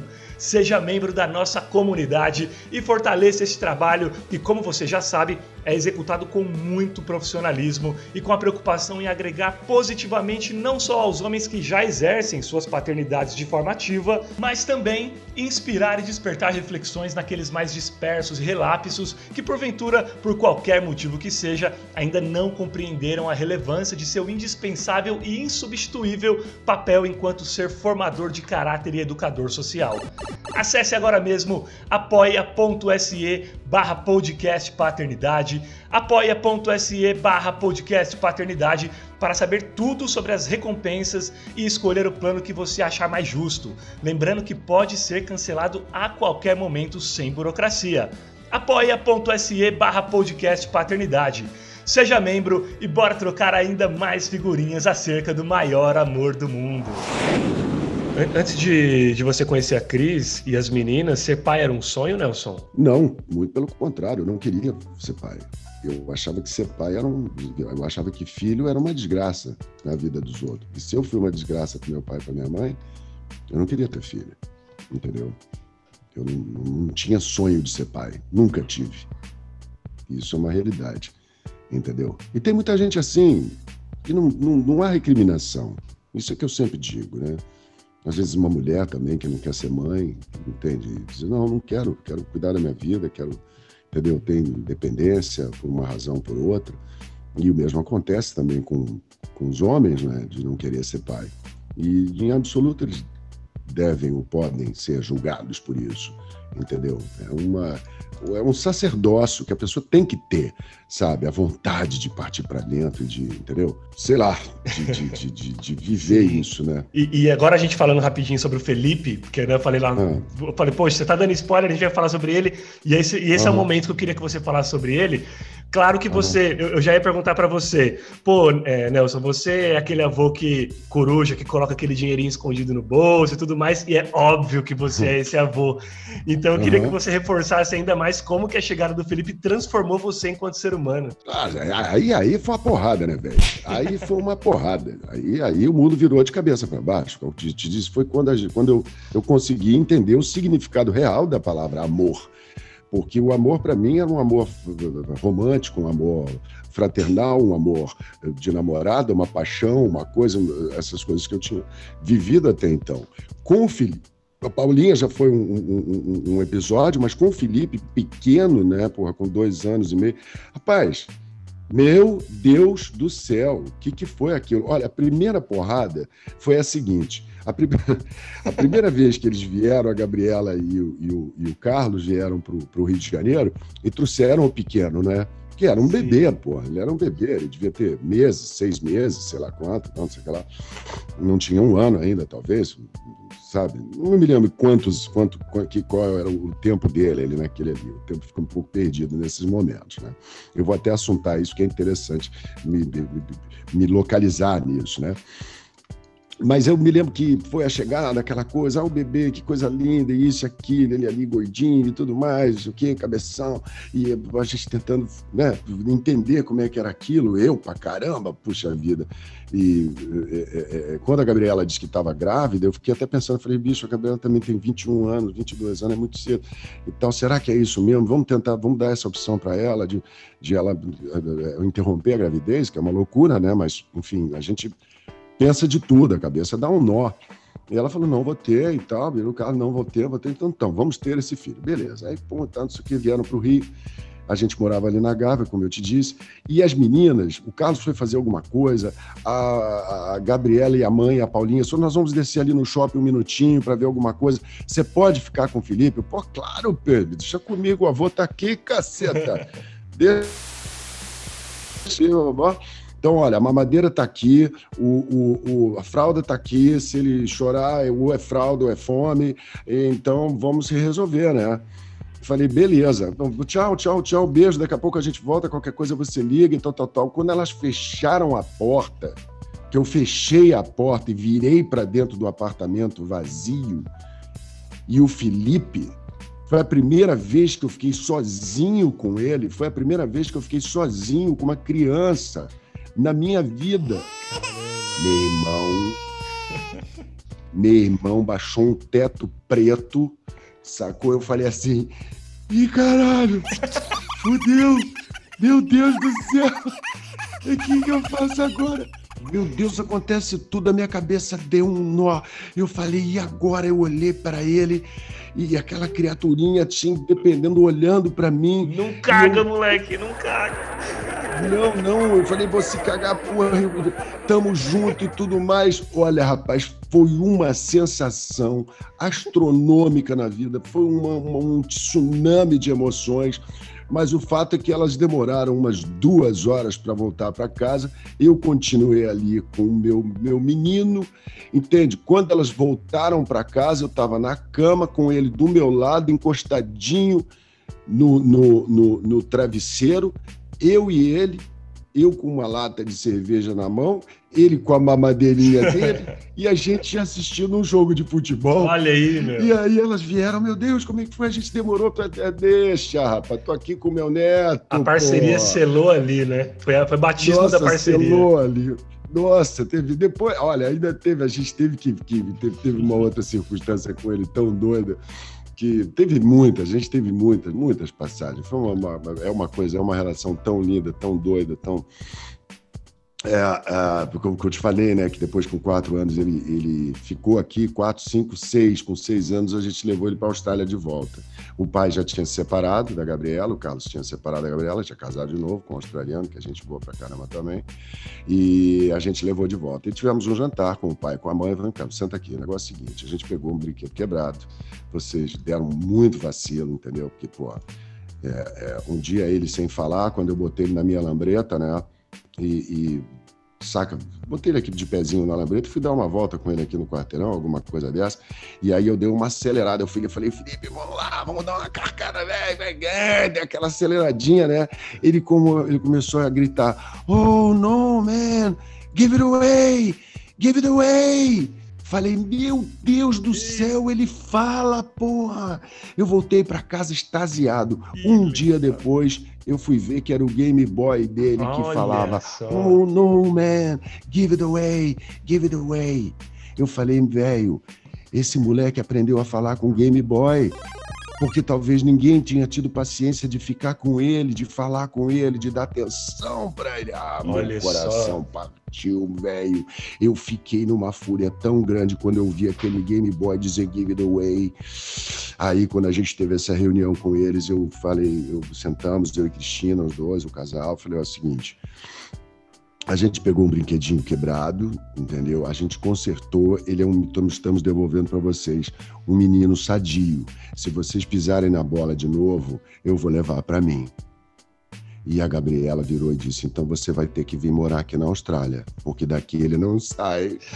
Aí eu falei: Puta merda, era isso que eu queria ouvir. Era isso que eu queria ouvir, filho. Verdade. E até hoje eles estão lá. Minhas filhas bem, cresceram, né? Meus filhos cresceram, a Gabriela amadureceu, hoje está bem sucedida, ela é design de joias, e, enfim, sabe, assentou, o, o, sossegou o facho e tá equilibrada, bonita, bem casada, super mãe. O Felipe é um menino feliz, isso é, é tão bom pra gente. Agora, é uma distância, rapaz, pra, e para voltar? E para voltar ah. da Austrália? Nossa. Rapaz eu comecei a chorar uh, em casa, de noite, o voo era de madrugada, eu comecei a chorar ali, eu sou muito emotivo, eu choro mesmo, entendeu? Eu comecei a chorar ali e fui parar só uma semana depois. Eu passei o voo inteiro chorando, inteiro. Nossa. Olha que não é fácil você vir da Austrália para cá, são 30 horas de viagem, entendeu? 30 horas com a cabeça e encostada no vidro do avião, 30 refletindo. horas com a cabeça refletindo, chorando e tomando pisco sour, que era um avião da LAN, que era aquela empresa, e eles tinham pisco sour. Eu acabei com o estoque de pisco sour do, do avião Fiquei aqui porque a Cristina ainda ficou lá mais um tempo e foi Flórida. Mas estamos aí. É isso, cara. A vida é isso. E, a chegada dos filhos, ela mexe com todas as nossas estruturas emocionais e afetivas, Nelson. E uhum. dependendo uhum. da profissão, é uma parada que esbarra também nesse dia a dia do nosso trampo. Principalmente quando a gente fala de arte, criatividade, inovação, que uhum. é o uhum. teu caso. Você sentiu uhum. impacto em teu processo criativo quando as meninas entraram na tua vida e também agora, depois do Felipe? Olha, eu não sei sintetizar para você ser assim, se o impacto foi visível e tudo, né? Eu sei que essa responsabilidade, essa questão de, de ter um trem para carregar cheio de gente, né? Porque a vida é assim, não é só filho, tem todo um, sabe, todo um processo, tem funcionário dentro de casa, tem, ou seja, essa máquina não pode parar. Eu sei que, velho, eu, eu comecei a trabalhar tanto. Tem aquela máxima que diz que filho vem com pão debaixo do braço, né? Uh, eu comecei a trabalhar tanto, tanto, que foi nessa época que eu comecei no Zorra, eu tinha voltado das Chiquititas, e eu conheci a Cristina por causa das Chiquititas, por ah, causa do doutor Fernando, é, que eu estava fazendo lá o programa do Márcio Garcia, chamava Gente Inocente, que era um programa de criança, olha só que Programa muito legal, inclusive. Muito legal, era muito bacana, é. E eu estava lá fazendo um, um, programa dele, junto com. É, era um programa assim, assim de, de, de, dos adultos serem julgados pelas crianças, né? E eles eram muito. Nossa, já faz tanto tempo assim, gente inocente. Agora, tanto agora... tempo, tanto Caraca. tempo. Ah, mas Chiquitita está fazendo 25 anos, né, Verdade. né? Esse ano. Então, puxa vida. É, Uh, é, eu me lembro que a Cristina foi visitar, porque ela é prima da Maria Paula, né, do Cacete Planeta. Ah, e ela foi visitar a prima lá no, no Projac e ela visitou o estúdio do lado. E que estava gravando Márcio Garcia, e quando eu vi ela, a, a, as crianças, quando me viram, a, Paulinha e a Gabriela, viraram para ela e falaram: Mãe, o doutor Fernando das Chiquititas, eu quero uma foto com ele. Ai, meu Deus, não acredito, não acredito. Aí a Cristina veio, se aproximou de mim, entendeu? Com as crianças. Então, quando eu vi aquela mãe linda, aquelas duas crianças, eu falei: Oh, meu Deus, oh, meu pai. E aí foi que eu descobri que ela estava separada e tudo mais, não sei o quê. Eu convidei para ela assistir uma peça, aí é que a gente começou a se ver. Dois e dois são cinco. Exato, dois e dois são cinco. Foi por... Então foi por conta das Chiquititas, foi por conta do papel da, na, nas Chiquititas que eu acabei conhecendo. E... Mas aí eu, eu vim para cá e logo depois eu entrei pro Zorra. E eu trabalho, mas eu comecei a trabalhar tanto, velho, sabe? sabe? E com humor, né? Porque o, o humor te dá a possibilidade de fazer muitos shows né? Então, eu, puxa vida, olha, eu vou te contar, eu, eu, ralei o, o fiofó na ostra de uma forma, porque aí eu falei assim, cara, esse, essa, essa, essa empresa, ela tem que funcionar, né? O casamento é, um, casamento é uma empresa, eu sempre vejo dessa forma. Verdade. Tem que ter discussão de pauta, tem que sentar, não pode empurrar com a barriga, entendeu? Tem que ter uma visão, peraí, não gostei, volta, não, pô, não pode dormir brigado, e, e, e, e então eu, eu, eu, eu aí emburaquei no trabalho de uma forma e criei muito pra caramba, porque, imagina, 15 anos de Zorra, tantas personagens que eu fiz ali, entendeu? E coisas que vieram e, e, e, propostas e tudo, e show em cima de show. Eu perdi muito evento, muito, muitas datas, porque eu estava trabalhando, entendeu? E isso compôs a, a, a, conformação que hoje em dia eu vivo, entende? Você imaginar uma pandemia dessa, Claro que eu acabei fazendo uma reserva e eu tô queimando gordura, porque se eu tô desde tô um ano sem pisar no palco, provavelmente vou demorar mais um ano, porque é, o 21 é um 20.0. A gente está preso em 2020, né? a gente está preso em 2020, não vai rolar nada nesse ano, não vai rolar de teatro, de nada. De, você vê que o mercado está completamente parado.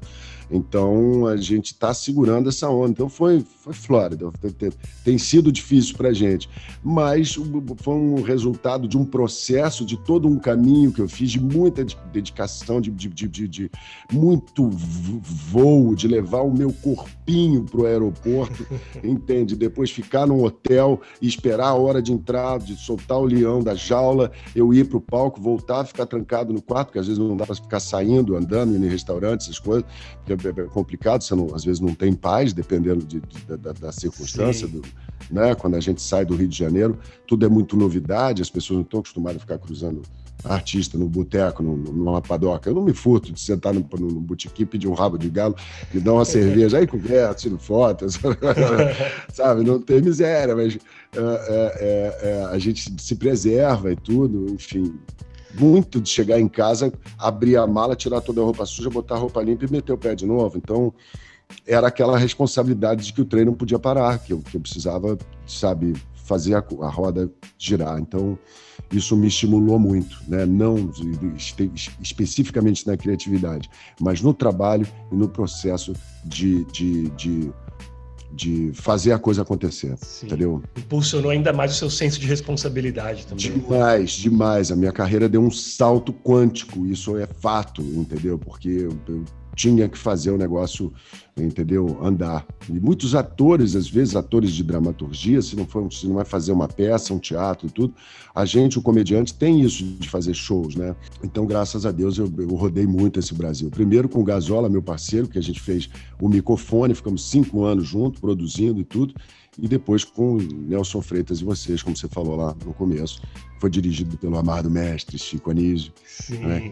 2007 ele estava vivo, foi bacana pra caramba, e até hoje eu tenho esse, esse show na manga para alguma coisa. Ele veio sofrendo alterações, mas Vamos aí. A, a, gente vai para o quadro de encerramento, mas antes eu queria abrir espaço para você falar rapidamente Show. sobre a Cris, né? Mãe das meninas, uhum. sua esposa, né? Qual o sentimento que permeia o coração do Nelson Freitas com relação a ela em que grau ela é responsável por teu amadurecimento enquanto homem, pai profissional? Ah, Maria, nossa senhora, a crise é uma, uma, uma, foi uma, uma, tauba, uma tauba de salvação. é, na minha vida, porque ela é, sabe, super pé no chão, ela é taurina, né? É, advogada, procuradora da República. Eu sou vizinho aqui do Stepan Essesian e no começo, quando eu vim morar aqui na Barra, todo mundo perguntava. Quando encontrava comigo, perguntava do Stepan, Stepan, como é que ele está? Quando encontrava com o Stepan também, me perguntavam de mim. E ele dizia que o Nelson não casou, o Nelson foi preso. Porque ele é procuradora da República, né? Escreveu, não leu, eu estou respondendo um termo de ajustamento de conduta, que é um TAC. Toda semana tem um TAC para eu assinar. Mas a gente é incrível, como a gente é diferente, como a gente se dá tão bem. Ela é, sabe, uma grande parceira, acabou entendendo essa loucura, entendeu? Que eu vivo e quando a gente ficou junto, eu falei: vem cá, você tem certeza mesmo? É isso que você quer? Você, você tem noção da encrenca que você está se metendo, né? Então, ela segurou bem e a gente tem uma, uma, uma capacidade de recuperação assim, porque a porrada come, né, vida? A gente se divide uma vida e tudo, principalmente nessa pandemia, imagina. Eu e ela aqui, fechadinhos, os dois juntinhos nesse, nesse, nesse tempo todo. Cara, a gente não se desentendeu uma vez, assim, a Vera, né? A gente, a gente criou um. estreitou os laços de uma forma significativa e tão bonita ao mesmo tempo, né? Você vê tanta gente se separando, tanta casa caindo por conta do desespero de, de, de não poder, às vezes, trabalhar, de não sair de casa, criança, papagaio, sogra, e confusão, enfim, cachorro latindo, e criança também não vai para a escola. Então, foi uma boa, grande oportunidade, eu acho, para a maioria das famílias de poder estreitar os laços e estar junto. Então a Cristina sempre foi um porto seguro para mim, sacou? Sempre foi um pé no chão, eu sou um balão de gás e ela que me traz de volta. Diz, vem cá, presta atenção, olha isso, você não precisa carregar o mundo nas costas, vamos embora. E é uma, uma grande parceira, tem um carinho, uma admiração, uma paixão. Não vejo a minha vida sem ela, meu caminho sem ela mais. Acho que agora sossegou fácil, porque ela é meu quinto casamento, né? Ah, já é o quinto eu com tô, ela? Eu, eu tô no quinto. Eu tô no quinto, quinto e último. Inferno. Mentira. Cris que não nos ouça, hein? É, ela que não nos ouça. Fofa máximo. Ai, ai. Caros ouvintes, chegamos ao quadro final do podcast e também o momento mais mitológico e aguardado pelos ouvintes que já estão acostumados com o nosso programa, aquele instante de reflexão, introspecção e emoção. Hora de botar lenha nela, a cápsula, cápsula do, do tempo. tempo.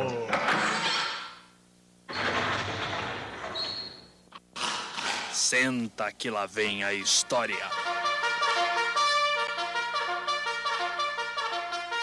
É o seguinte. Socorro. Atenção, Nelson.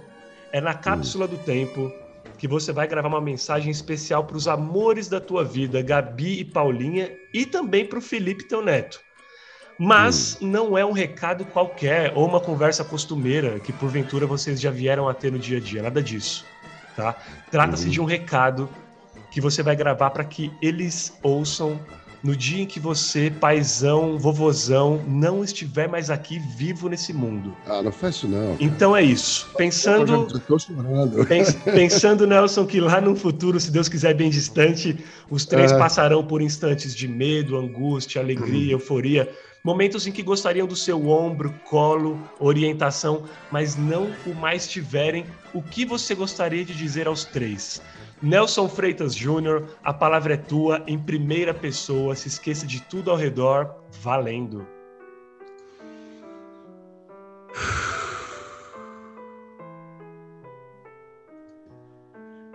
Gabi, Paulinha, Felipe, vocês apareceram na minha vida como anjos que trazem o sinal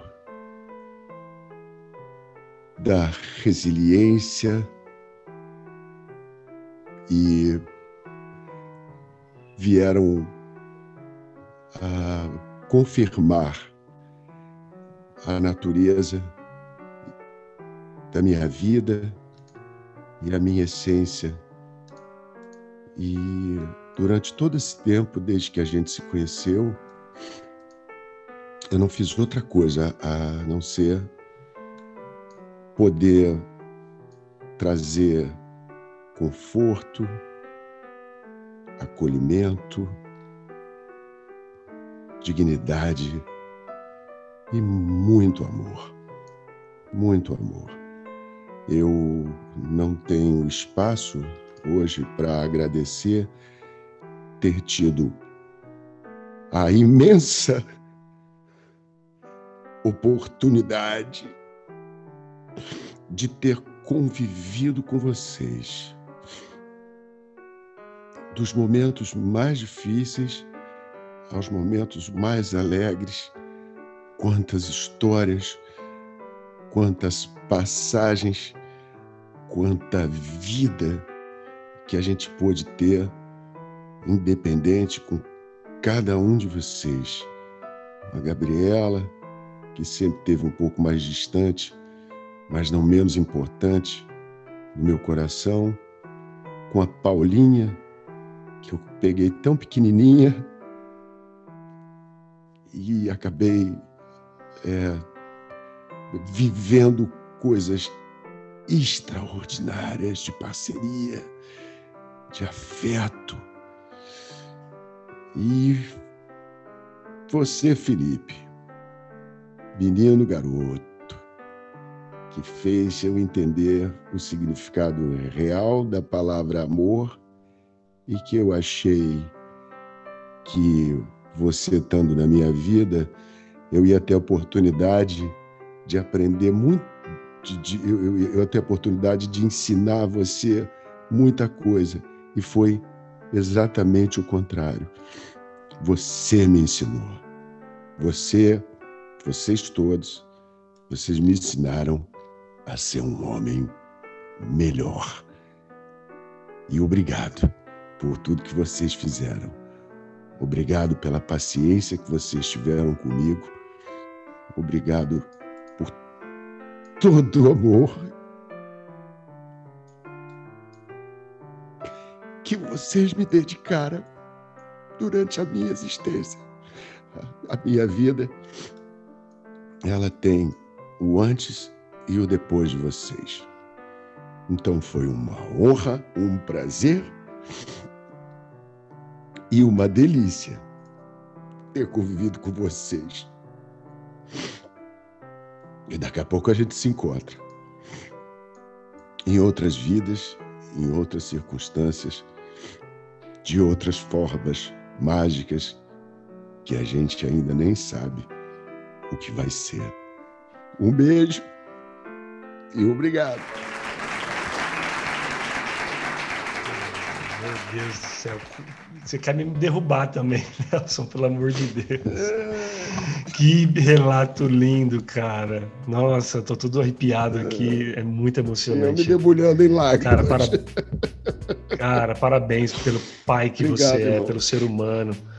Né? Além do profissional que a gente conhece, então a gente acaba julgando só o profissional, mas hoje tendo essa oportunidade de bater esse papo, Puxa. conhecer esse ser humano fantástico, esse pai admirável que me inspirou tanto hoje.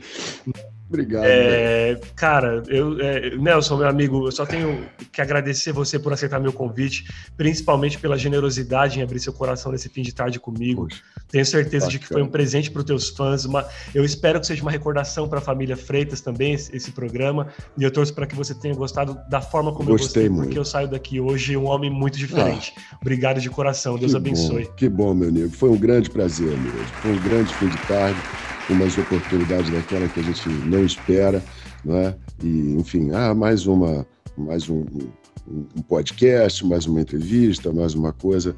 Ele passou de longe de ser uma coisa qualquer e foi realmente um, um grande, um grande prazer estar com você o seu tom de voz é agradável, a sua alma, a sua essência, mesmo através só do som, a gente percebe que você é um cara legal, um cara bacana e que está no lugar certo. Muita, muito sucesso, muita sorte. Parabéns pelo produto, é? paternidade.com, não é isso? Ponto doc. Ponto, ponto doc, doc, perdão, ponto doc. Me perdoe. Então, muito sucesso e vida longa ao paternidade.doc. Parabéns a você, pai, e vamos embora. É um passo depois do outro. Tá certo? Eu que agradeço e que a gente se encontre na estrada da vida muito em breve, assim que essa pandemia Se Deus terminar. quiser. Pra gente tomar aquela tubaína com paçoca lá em Guaianazes, em Mogi, em algum lugar desse. Exatamente. Quando eu estiver no Rio, vou te ligar também. Valeu, meu irmão. Faça você tem meu telefone. Meus amigos, minhas amigas, agora sim, chegamos ao final do episódio especial de hoje. Agradeço você que ficou com a gente até agora e se foi uma experiência rica e inspiradora, compartilhe o programa com sua rede de contatos, porque você é muito, muito grato de verdade. Afinal, é um trabalho feito sozinho, na unha, mas com muito amor envolvido, muita verdade, muito coração. Um abraço afetuoso aos primeiros membros da comunidade paternidade.doc. Não tem como esquecer essas pessoas tão especiais que fazem a roda girar e que já estão contribuindo efetivamente e financeiramente com a sobrevivência do programa e, claro, desfrutando recompensas maneiríssimas. Kleber Augusto do Nascimento, Elizabeth Alves dos Santos, Emerson Nunes da Silva, Fernando de Carvalho Matos, Lúcia Aparecida Fonseca e muitos outros. Gratidão, viu, gente? Deus abençoe a todos. E você aí do outro lado, quer ser membro da comunidade? Só acessar o apoia-se barra podcast paternidade. apoia.se barra podcast paternidade ou através do link que está aqui na descrição do episódio. E não se esqueçam de apertar o botão seguir aí do podcast para sempre ser lembrado primeiro sobre os novos episódios. Aliás, se puderem seguir o arroba Fernando Giffer nas redes sociais também, vou ficar muito agradecido porque tem muito mais material relacionado à paternidade e a diversos outros temas por lá também. Valeu, gente, até a próxima. Fui!